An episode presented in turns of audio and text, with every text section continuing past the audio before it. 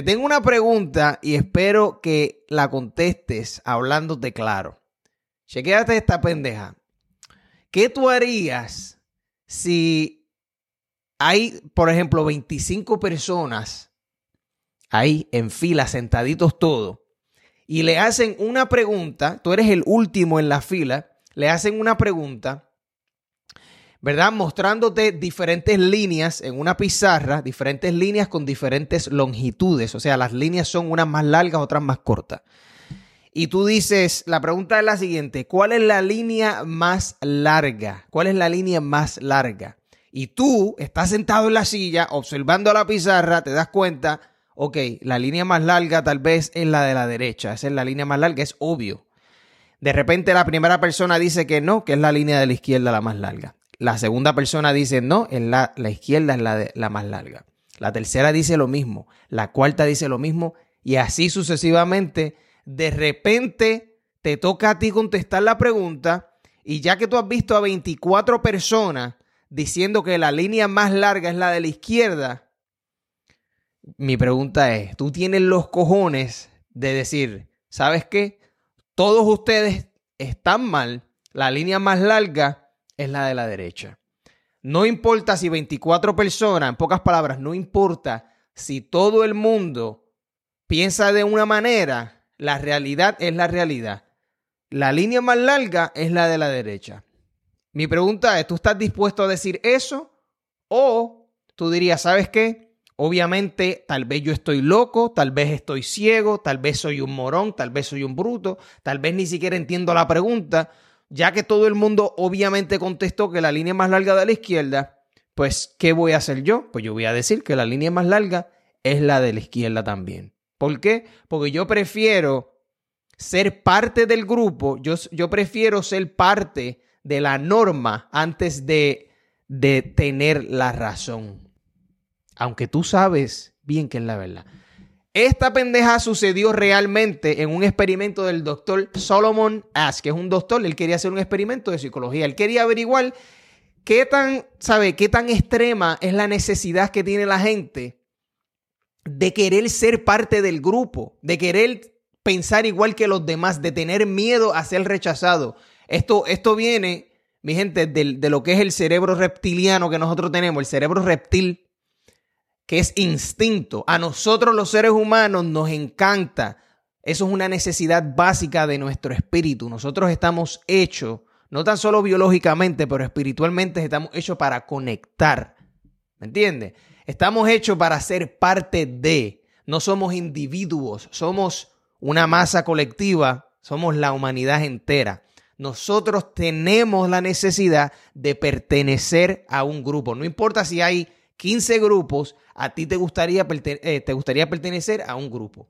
Lo creas o no, a mí me encanta pertenecer a un grupo. Yo pienso que yo pertenezco al grupo de las personas que, que son de libre pensamiento. Eso se crea como una identidad donde son personas que todo se lo cuestionan, donde no toman verdades como absolutas, ¿me entiendes? Donde cada mentira tiene un poco de verdad, donde cada verdad tiene un poco de mentira. Ese es el grupo que yo pienso que pertenezco y me gustaría ser un pensador libre. So que en este experimento, porque ellos, este podcast de desarrollo personal y vamos a hablar claro, ¿verdad? So, en tu vida, actualmente, estoy 100% seguro, igual que, que a mí, a todas las personas que me oyen, nosotros tenemos muchas situaciones en las que nosotros pensamos de cierta manera por el simple hecho de que así es que piensan los papás, los panas, eh, eh, el maestro de la universidad me, dijo tal cosa, no, yo leí un artículo X y Y cosa, ¿me entiendes? Nosotros pensamos igual que los demás. Ponte a pensar en todas las creencias que tú tienes, todos los pensamientos, las opiniones que tú tienes. Esas opiniones que tú tienes, ¿las tienes porque salieron de ti, bajo tu observación, bajo tu experiencia? ¿O fue porque simplemente te dijeron que así son las cosas? Te voy a dar un ejemplo para que entiendas.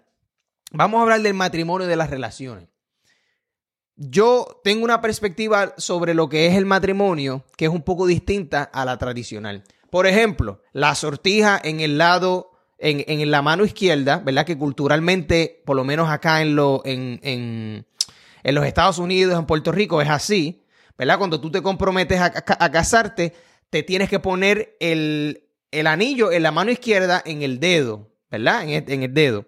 ¿Qué pasa? ¿Quién se inventó eso? ¿Quién se inventó eso? Eso es, moralmente incorrecto yo ponerme la sortija en la mano derecha. Y si lo es, entonces, ¿por qué lo es? Ustedes tienen que entender que en algún momento de la historia de la humanidad alguien dijo, ¿sabes qué? Ya que me, yo me quiero casar con esta mujer, le voy a regalar una sortija de, de oro o de plata. Eso antes de esa persona nadie lo había hecho y de repente se convirtió en qué? En una tradición. Y de la tradición lo hizo qué? Lo hizo la mamá, lo hizo el primo, lo hizo el tío, lo hizo la familia, lo hicieron la otra generación, la otra generación, la otra generación. De repente se convierte en algo cultural. ¿Qué pasa? En Brasil, cuando tú te comprometes, tú le pones la sortija en la mano derecha y cuando tú te casas, se la pones en la mano izquierda el día de la boda. ¿Tú ves? Eso es otra tradición. Nosotros tenemos muchas tradiciones que desafortunadamente, desafortunadamente no nos sirven. O sea, ¿qué ventaja tiene? Dime tú, ¿tu matrimonio va a ser más fácil o, va a durar más por el simple hecho de que tú tienes un canto de metal en la mano? ¿O es simplemente algo de palabra, algo de compromiso? No, es que chico, pero ¿cómo tú vas a decir eso? Eso representa el compromiso. Eso es una representación, eso es un ritual. Bueno, los rituales no son realidades. No hay nada de mal. Yo no estoy diciendo que ustedes no pueden tener tradiciones, no podemos tener cultura, no podemos tener rituales. Estoy queriendo decir que nosotros preferimos, como seres humanos, pensar igual que los demás y aceptarlo como realidad cuando no es la realidad.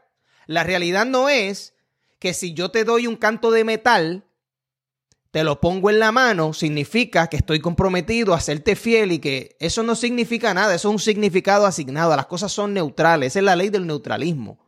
La ley del neutralismo es una ley universal donde dice que las cosas, lamentablemente, no tienen significado, es la perspectiva, no existen hechos, solamente existen interpretaciones. Algo sucede, tú lo interpretas, ¿me entiendes? En, en, en Japón, según he visto documentales de Japón, de cosas que tú deberías saber antes de visitar el Japón, tú no puedes dejar un tip, ¿verdad? Cuando tú vas a un restaurante, dejarle propina al mesero es una ofensa. Tú le estás insultando. ¿Por qué? Porque en pocas palabras le estás dejando saber tu trabajo no es digno, no tiene una paga tan digna, por ejemplo. O sea, déjame darte un poco de más dinero para que así puedas vivir mejor. ellos lo toman como un insulto el hecho de que tú le estás dando propina. ¿Me entiendes? So, las cosas no tienen significado. So, yo lo que quiero que ustedes hagan es que reflexionen, porque hay un montón de pendejadas y cabronería que la gente piensa y dice y repite y repite y repite. Por ejemplo, eh, trabajar de 9 a 5. Eso es algo que se lo inventó Henry Ford, la persona que creó los carros Ford. Los Ford, o sea, los carritos Ford que ustedes ven por ahí, los Mustang, la persona que inventó esa compañía fue la persona que empezó lo de, lo de 9 a 5. Eso es algo que se convirtió en algo cultural, algo tradicional. Eso antes no lo había. ¿Qué pasa? Que ustedes ahora, cuando no tienen lo que es la norma, ustedes prefieren, o sea, ustedes prefieren ser parte del grupo que tener la razón.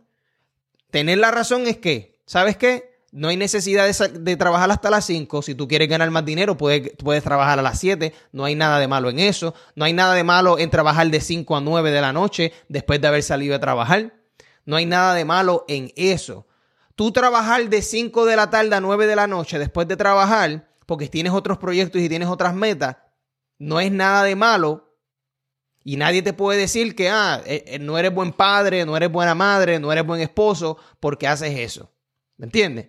So, piensen, piensen en cuáles son las pendejaces que supuestamente tú, piensas que tienes la razón, cuando en realidad no es que tienes la razón, es que estás, en pocas palabras, cumpliendo con lo que es querer ser parte del grupo. ¿Ok? So, con eso dicho, mi gente, háblense claro, dejen de ser de, de pendejas y cabronería y nos vemos en la próxima.